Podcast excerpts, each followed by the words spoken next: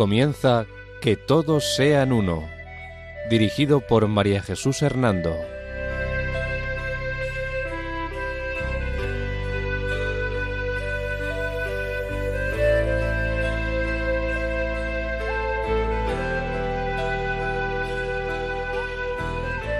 Buenas tardes, queridos oyentes de Radio María.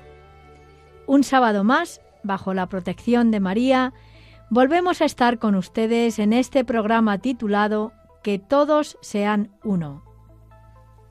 La dirección del programa corre a cargo de María Jesús Hernando.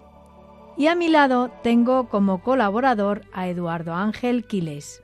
Buenas tardes, queridos oyentes.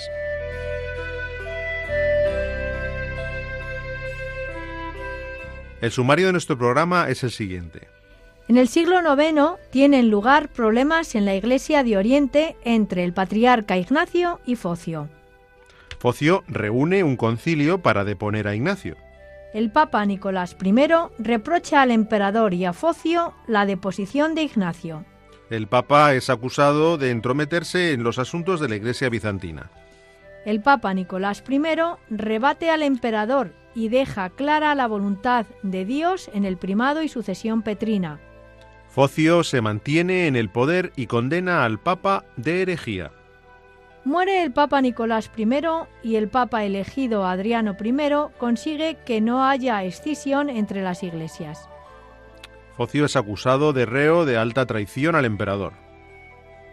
Diálogo ecuménico actual entre ambas iglesias, oriental y occidental. Noticias sobre ecumenismo y diálogo interreligioso y sectas. Resumen de las ideas fundamentales desarrolladas en el último programa sobre ecumenismo y en concreto de la primera parte del cisma entre Oriente y Occidente. Decíamos en el programa anterior que en el bajo amparo de Roma un sinfín de pueblos ribereños de habla griega y latina, pero también siria, armena, árabe y copta, fue el contexto histórico que rodeó el nacimiento y la primera expansión del cristianismo. En estos primeros siglos de la Iglesia, la organización eclesiástica se fundaba en una primacía de la sede de Pedro y Pablo de Roma capital del Imperio Occidental, y en Oriente existían otras grandes iglesias de fundación apostólica que constituyeron los patriarcados de Alejandría, Antioquía y Jerusalén. En el año 285 después de Cristo, el emperador Diocleciano decidió dividir el imperio en dos mitades, el imperio de Oriente y el imperio de Occidente.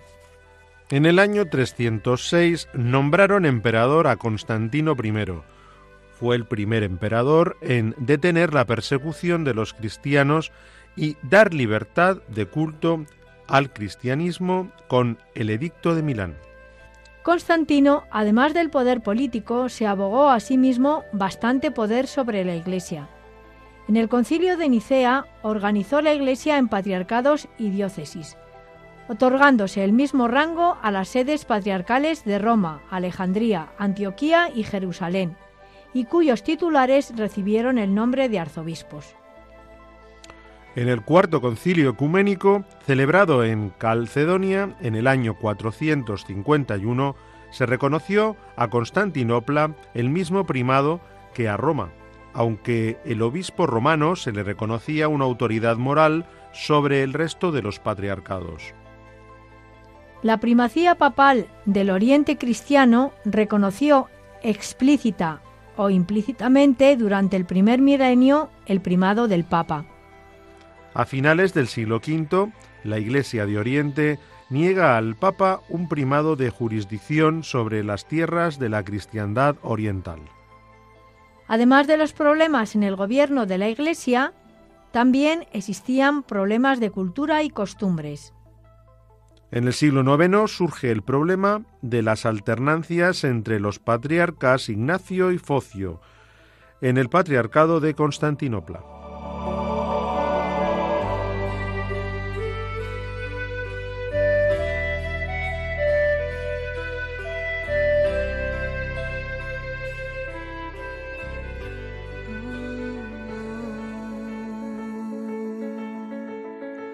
Se encuentra el aire con el aguacero, se tiñe el cielo de azul sincero.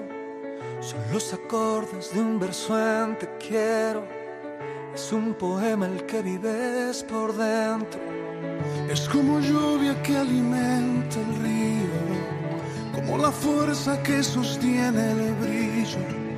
Es ese brillo que alumbra. Les recordamos que pueden escribirnos al correo electrónico que todos sean uno arroba radiomaria.es, todo junto y con letra minúscula. Repetimos, que todos sean uno arroba radiomaria.es.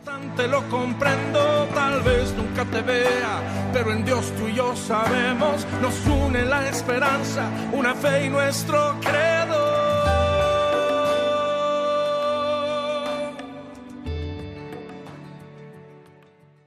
Continuamos con la temática sobre el cisma de Oriente y Occidente. Hoy vamos a hacer la segunda parte.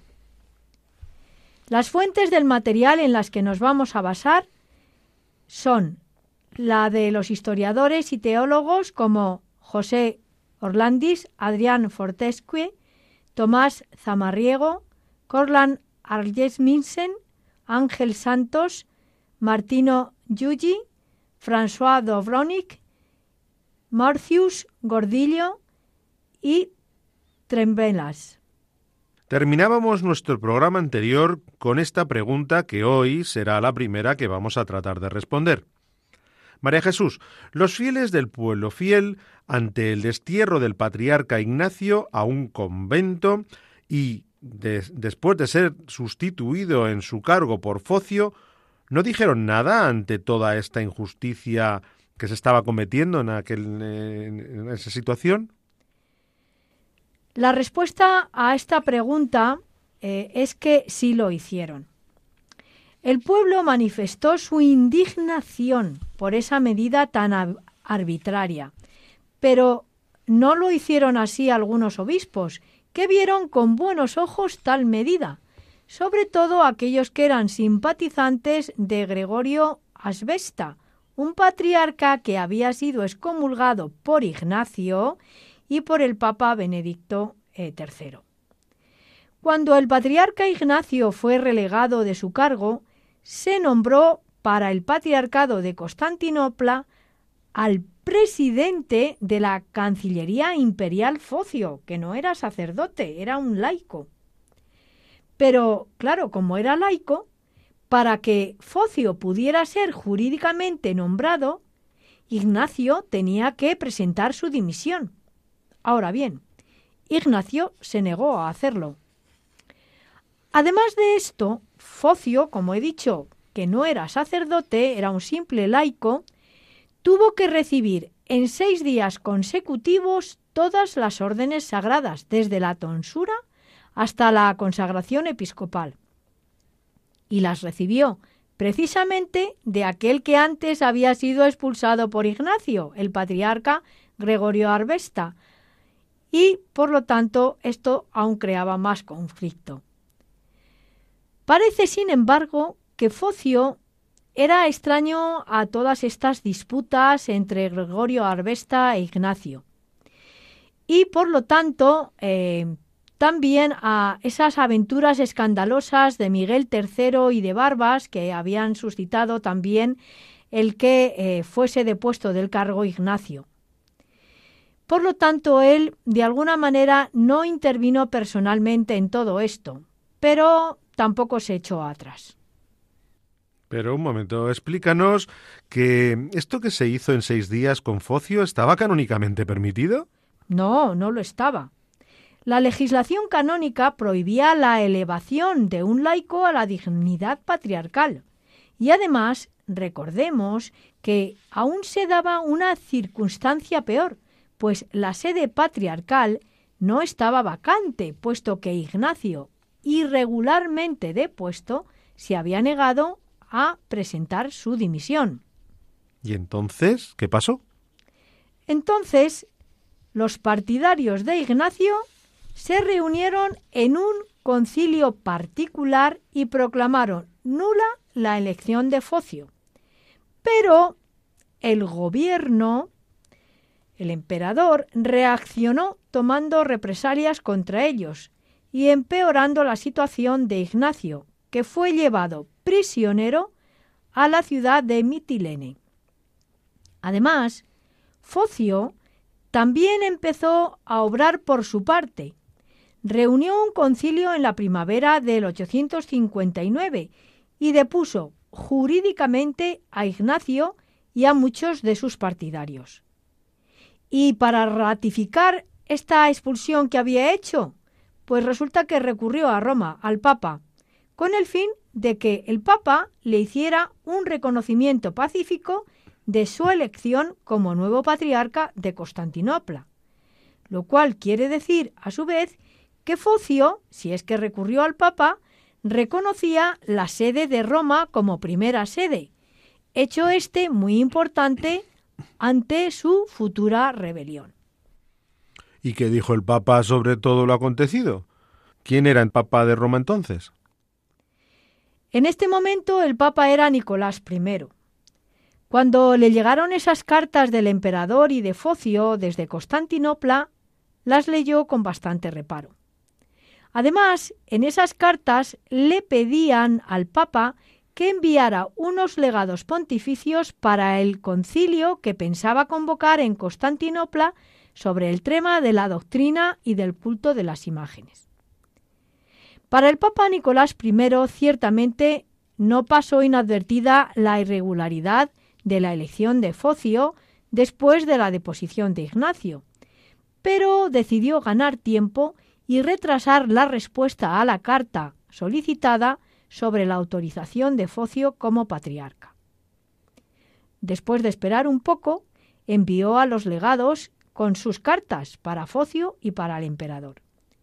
En esta carta, el Papa reprochaba al emperador y a Focio que hubieran depuesto a Ignacio y alegaba la invalidez de la elección del laico Focio a la sede patriarcal. Se alargaba luego en la exposición de los motivos que le inducían a no aprobar la elección y añadía que esperaba dar su decisión última tan pronto como le hubieran informado los legados que enviaba. Y cuéntanos qué, qué pasó con aquellos legados, que le dijeron. Los legados llegaron a, Constantinopla hacia la Navidad del 860. El sínodo proyectado por el emperador se, se convocaba para la Pascua del 861. A las sesiones del sínodo acudió Ignacio, que recordamos que había sido despuesto y expulsado y defendió sus derechos patriarcales contra Focio y sus secuaces ante los legados del Papa. Pero el sínodo no le siguió, sino que lo depuso. Decisión que además también acataron los legados del Papa. Ahora bien, aunque los legados estuvieron de acuerdo con el sínodo, el Papa no lo estuvo, no lo estuvo, pues al examinar detenidamente la documentación que le enviaron los legados, se dio cuenta de que el procedimiento seguido había sido irregular y que los legados habían sobrepasado sus competencias. Por consiguiente, Roma insistía en sus anteriores razones en contra de la elección de Focio y por lo mismo tenía a Focio como un intruso y a Ignacio como el legítimo patriarca. Entonces, eh, Focio fue depuesto y proclamado de nuevo patriarca de Constantinopla Ignacio. No tan deprisa. Vamos a explicar los siguientes pasos dados. El Papa, a comienzos del 863, convocó un sínodo en Roma que estudiaría el caso de Focio. La Asamblea Romana condensó en cinco puntos sus decisiones definitivas. La primera, Focio quedaba depuesto y privado de su dignidad patriarcal por haber sido promovido siendo todavía laico, por haber sido consagrado por Arbesta y por haber maltratado a Ignacio y corrompido a los legados romanos. y si no se restituía a Ignacio a su sede, quedaría excomulgado Focio. Segundo, en cuanto a Asbesta, quedaba depuesto y si continuaba en sus intrigas contra Ignacio, sería también excomulgado. Tercera decisión. Cuantos hubiesen sido nombrados por Focio para alguna dignidad, quedaban exonerados de todo oficio eclesiástico. Cuarta decisión del Papa y de la Asamblea que había convocado. Ignacio quedaba reintegrado en su dignidad y en su cargo, porque ni Focio, ni el emperador, ni todos sus partidarios tenían autoridad para juzgar a su patriarca. Y quinto, todos los obispos desterrados por ser partidarios de Ignacio deberían ser reintegrados a sus puestos. Cuantos no quisieran obedecer estos mandatos quedarían excomulgados. Y cuéntanos, ¿cómo recibió Constantinopla todas esas decisiones del Sínodo de Roma? La decisión romana llegó a Constantinopla a fines del 863 o en el 864 y causó un nuevo malestar y resentimiento. Acusaron a la Iglesia Occidental, es decir, al Papa, de entrometerse en los asuntos de la Iglesia bizantina.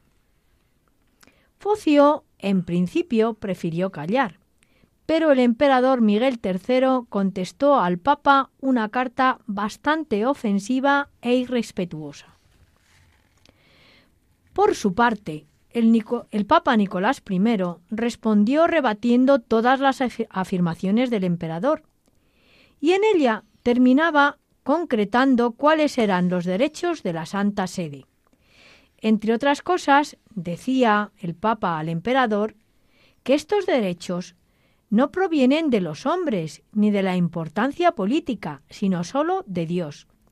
Por eso, si la Santa Sede se interesaba por el caso de Ignacio, era porque, en virtud del mandato divino, tenía la obligación de vigilar también a la Iglesia de Constantinopla.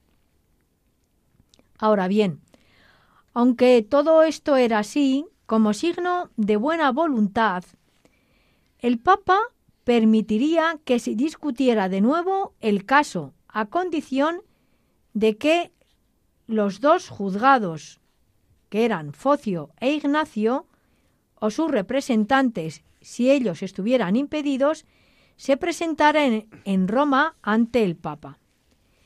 En cuanto a la condenación a Asbesta y sus partidarios, debería tenerse como definitiva.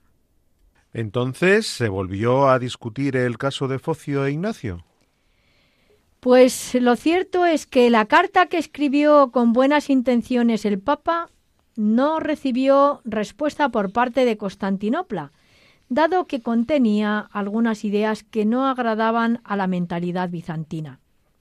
Entre estas ideas estaba el hervidero de diferencias litúrgicas y disciplinares de sensibilidades y de talante entre ambas iglesias. No obstante, quizá estas divergencias no hubieran irritado el resentimiento oriental si no hubiera venido a empeorar una vez más las relaciones entre Constantinopla y Roma el asunto de Bulgaria, cuya jurisdicción se disputaban ambos patriarcados. Por eso Focio, disgustado porque los misioneros bizantinos habían sido expulsados de Bulgaria, rompió el silencio y envió una encíclica a los demás patriarcas orientales, en la que lanzaba las más graves acusaciones contra la Iglesia de Roma y contra el Papa.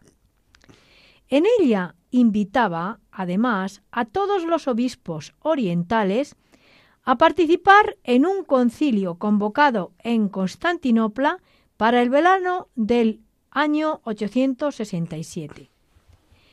En él se rechazaron los nuevos usos introducidos por los latinos en Bulgaria y se juzgó y condenó al propio Papa Nicolás I. En resumen, Focio, en su encíclica a los obispos orientales del año 867, reprochaba a los latinos los siguientes errores.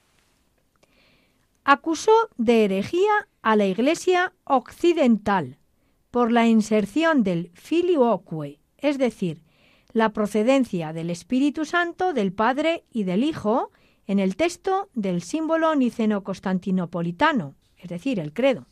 Les acusó también de el primado pontificio, no estaba de acuerdo con él. Y también acusaba de carácter más bien litúrgico o disciplinar el ayuno de la cuaresma y de los sábados y el celibato sacerdotal que tenían los occidentales.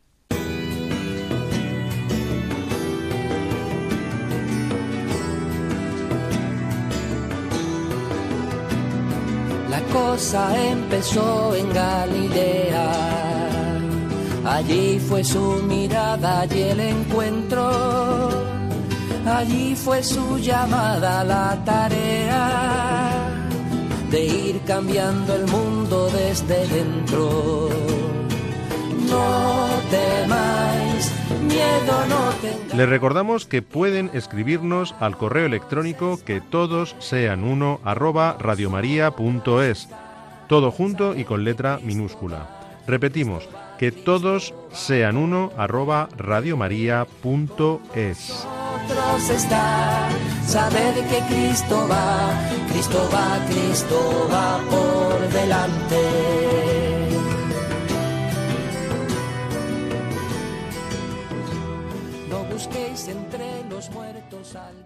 María Jesús, nos decías antes que Focio condenó al Papa Nicolás I. Sí, y emitió contra él una sentencia de expulsión y su ejecución se la encomendó al emperador de Francia, Luis II.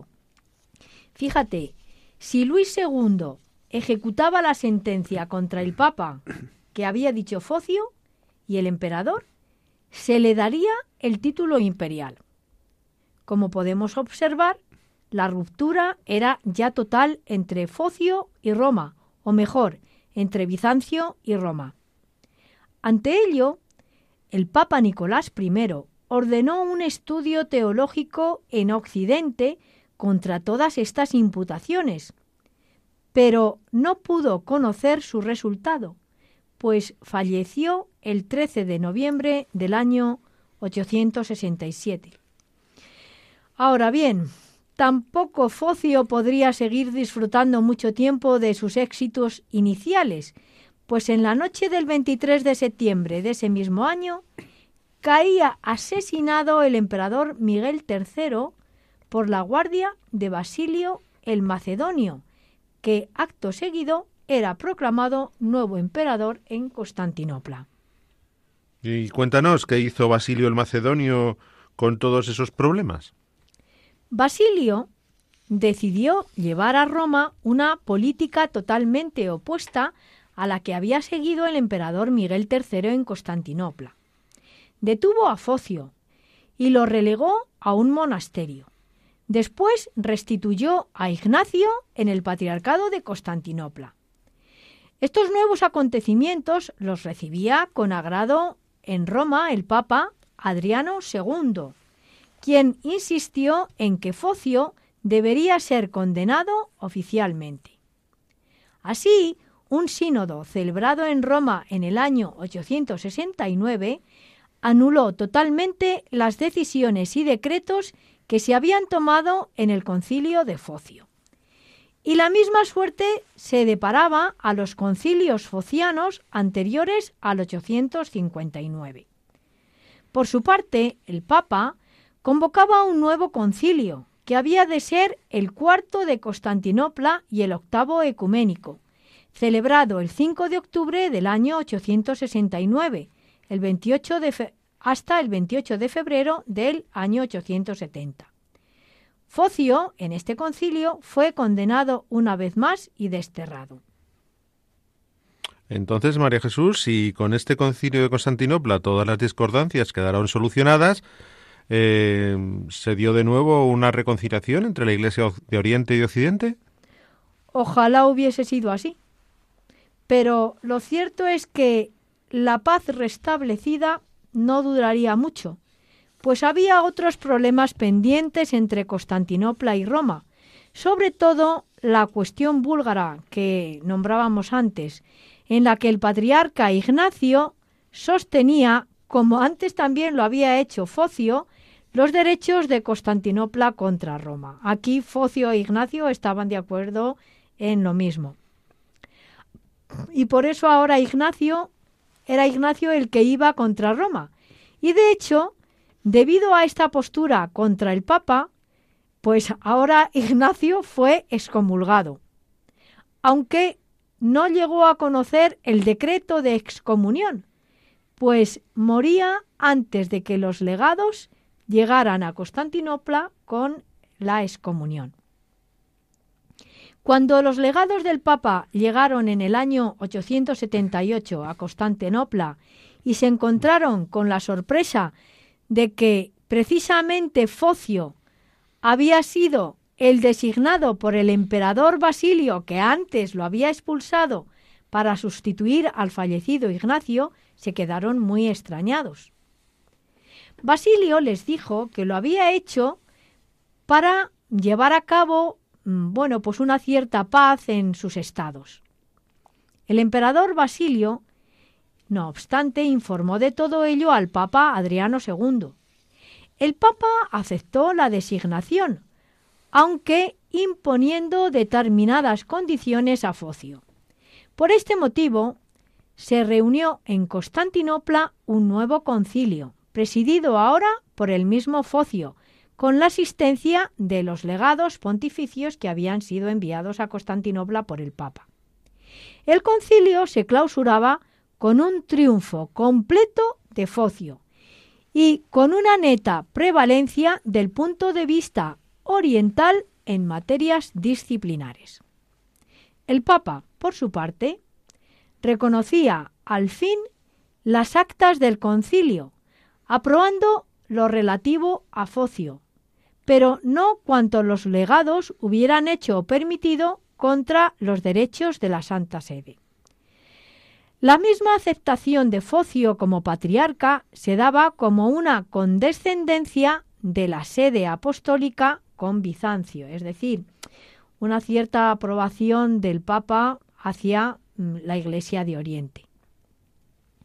Ahora bien, la historia sobre Focio no acababa aquí, pues años más tarde el hijo del emperador Basilio, León VI, en el año 886 acusó a Focio de haber ido contra él. Así, Focio fue acusado como reo de alta traición, obligado a abdicar y relegado nuevamente al destierro. En ese destierro, Focio tuvo tiempo suficiente para pensar y escribir su célebre Mistagogia del Espíritu Santo, en la que niega la procesión bivalente de la tercera persona de la Santísima Trinidad que confesamos en el credo. Es decir, que el Espíritu Santo es igual y consustancial al Padre y al Hijo, de los cuales procede como de un solo principio por simple procesión. Esto lo negaba Focio porque lo niega la Iglesia de Oriente o los ortodoxos hoy día. Se dice que Focio, a partir de este destierro, vivió en la más absoluta soledad, hasta el punto de que su muerte pasó desapercibida en la misma Constantinopla, donde tanto había influido. Entonces es a partir de aquí cuando comienza el cisma entre la Iglesia de Oriente y la de Occidente. Dinos, ¿cuándo comienza exactamente la andadura de la Iglesia Ortodoxa? No, no es en este momento cuando comienza el cisma. En este momento había grandes tensiones entre ambas iglesias, pero no se había dado todavía un cisma, a pesar de los problemas que hemos ido nombrando. Todavía quedan momentos históricos importantes, que son los que llevarán al cisma y que veremos en el próximo programa. De todo esto hablaremos, pero hoy, antes de terminar, deseo poner una nota de diálogo ecuménico aportada por el grupo de información de Aleteia que hicieron en una entrevista a Manuel Nin, exarca apostólico de los católicos de rito bizantino en Grecia. Este recientemente habló sobre la situación actual del diálogo entre las iglesias de Oriente y Occidente, diciendo, entre otras cosas, que figuras de grandes pastores y teólogos de ambas tradiciones eclesiales han sabido a lo largo de la historia y saben llevar a esa mesa de diálogo lo que verdaderamente forma parte de lo más profundo de la fe cristiana y que ya es en común entre las dos iglesias.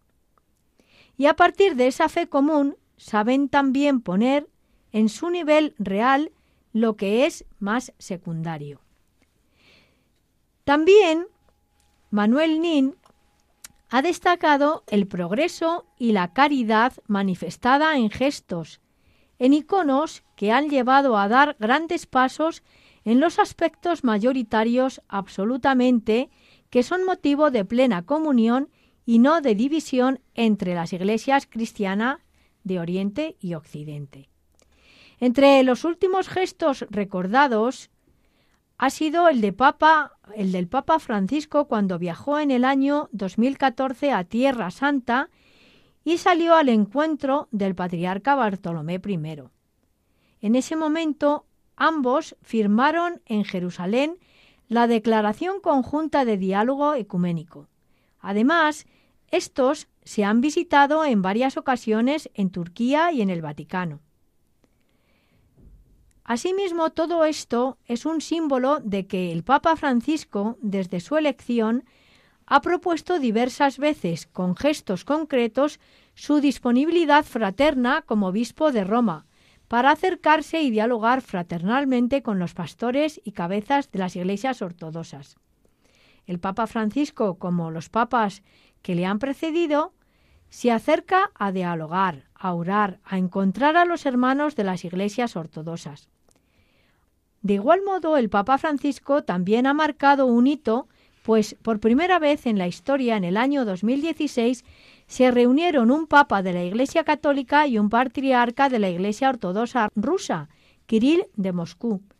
Y además de, de con Kirill, también se están dando progresos en el diálogo con todas las iglesias ortodoxas, constantinopolitana, rusa, griega. A pesar de las diferencias de puntos de vista, de las reticencias y quizás de miedos o desconfianzas que todavía existen, el hecho de reunirse representantes de las diversas iglesias cristianas para dialogar es ya un hecho importante y un progreso en sí mismo que, bueno, pues quiere de alguna forma facilitar este encuentro, este diálogo y olvidar pues aquella historia triste del cisma. Las dificultades que de vez en cuando aparecen en este diálogo van ligadas más a aspectos concretos de cada una de las iglesias ortodoxas, dificultades a veces al interno de la misma comunión ortodoxa, sin un vínculo directo con la Iglesia católica, porque está claro que no hay una unidad. Pero de estas diferencias, dado que nuestra raíz común es Cristo, podremos ir saliendo si ponemos en valor la profesión de fe, las diversas iglesias cristianas de Oriente y de Occidente. Esto es lo que nos une ya en una profunda comunión. Profesión de fe que fundamentalmente es el mismo Cristo, Verbo eterno de Dios, encarnado del Espíritu Santo y de la Virgen María, crucificado, muerto y resucitado en el, al tercer día. Cristo, que anunció y anuncia un único evangelio que es la raíz y la fuente de toda comunión entre las iglesias cristianas. Diferencias entre las iglesias cristianas las hubo, las ha habido y habrá siempre. Diferencias culturales, lingüísticas, étnicas. Diferencias que, respetándolas siempre y por parte de todos, son no tanto diferencias cuanto riqueza que puede ayudar al crecimiento de la vida concreta y espiritual de cada una de las iglesias.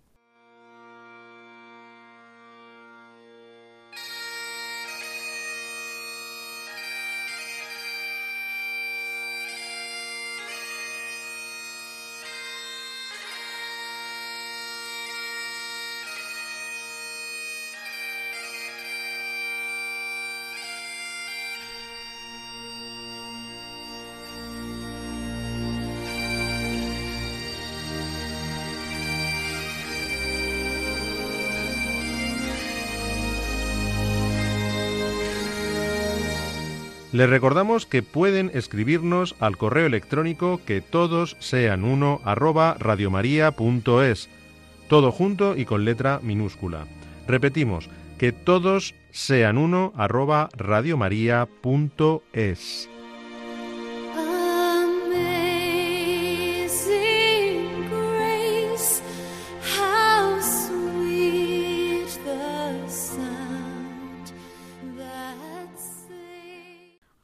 antes de finalizar nuestro programa, vamos a dedicar unos minutos a informar sobre los acontecimientos más recientes relacionados con el diálogo interreligioso y el conocimiento de las otras religiones, y las noticias sobre las sectas y los peligros y problemas en las que éstas envuelven a muchas personas.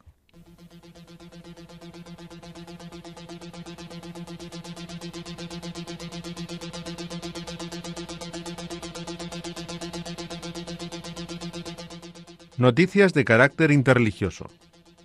Los chinos han celebrado el Qingming o Fiesta de la Luz.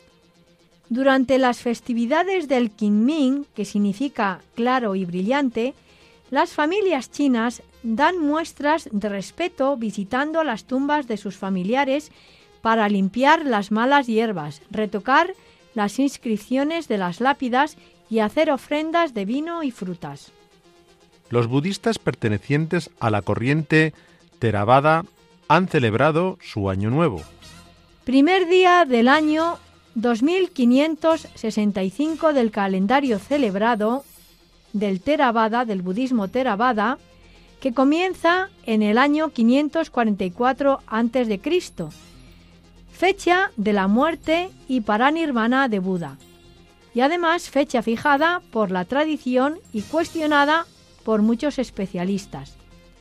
La fecha cambia según los años, dado que ellos van por el año lunar. Los hindúes han celebrado el Ram Navami Jayanti. Se conmemora así el nacimiento de Lord Rama, fiesta oficial hindú. Rama Navami fue el primogénito de los cuatro hijos del rey Dasarata de Ayodhya. Los devotos de esta deidad practican el ayuno, cantan y realizan desfiles en su honor. Noticias sobre sectas proporcionadas por InfoRies, boletín electrónico de información sobre el fenómeno de las sectas y la nueva religiosidad. El Palmar de Troya, mucho dolor y mucha miseria.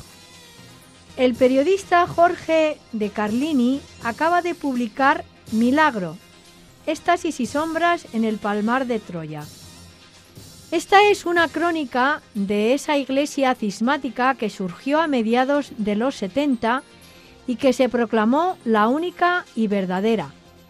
Entre otras cosas decía, el Vaticano está corrompido y secuestrando por masones y comunistas.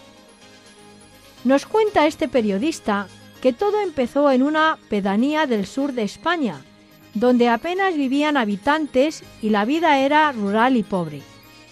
A finales de los años 70 del siglo XX, cuatro niñas afirmaron haber visto a la Virgen. De aquel suceso se desencadenaron historias de videntes, personas que aseguraban hablar con Jesucristo y que habían sufrido estigmas y de ahí pasaron a las luchas de poder por hacerse con el control de aquello, de fieles repartidos por el mundo, América Latina, Europa, África. Las portadas de los periódicos, las vertiginosas cifras de dinero que por allí circulaban era impresionante. Una historia en definitiva de hipocresía moral, de familias rotas, de posibles abusos sexuales. Todo un engaño. México. Tres personas detenidas por contaminar un paraje natural con ritos de santería.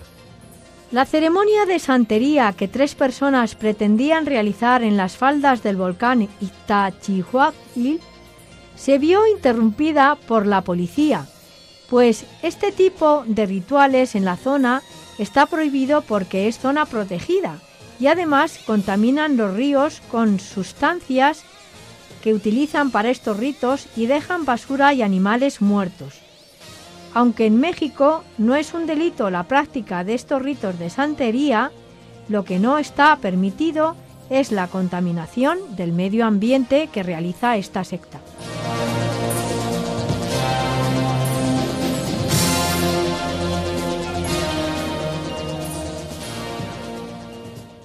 Bien, queridos oyentes, pues después de escuchar estas noticias, nos despedimos de ustedes.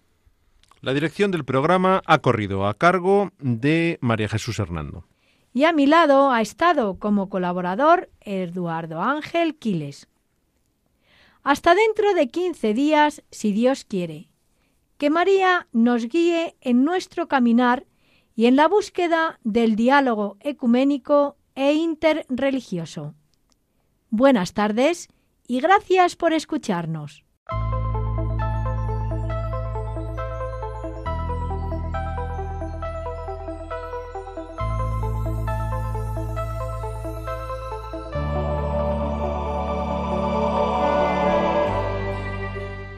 Han escuchado Que todos sean uno, un programa dirigido por María Jesús Hernando.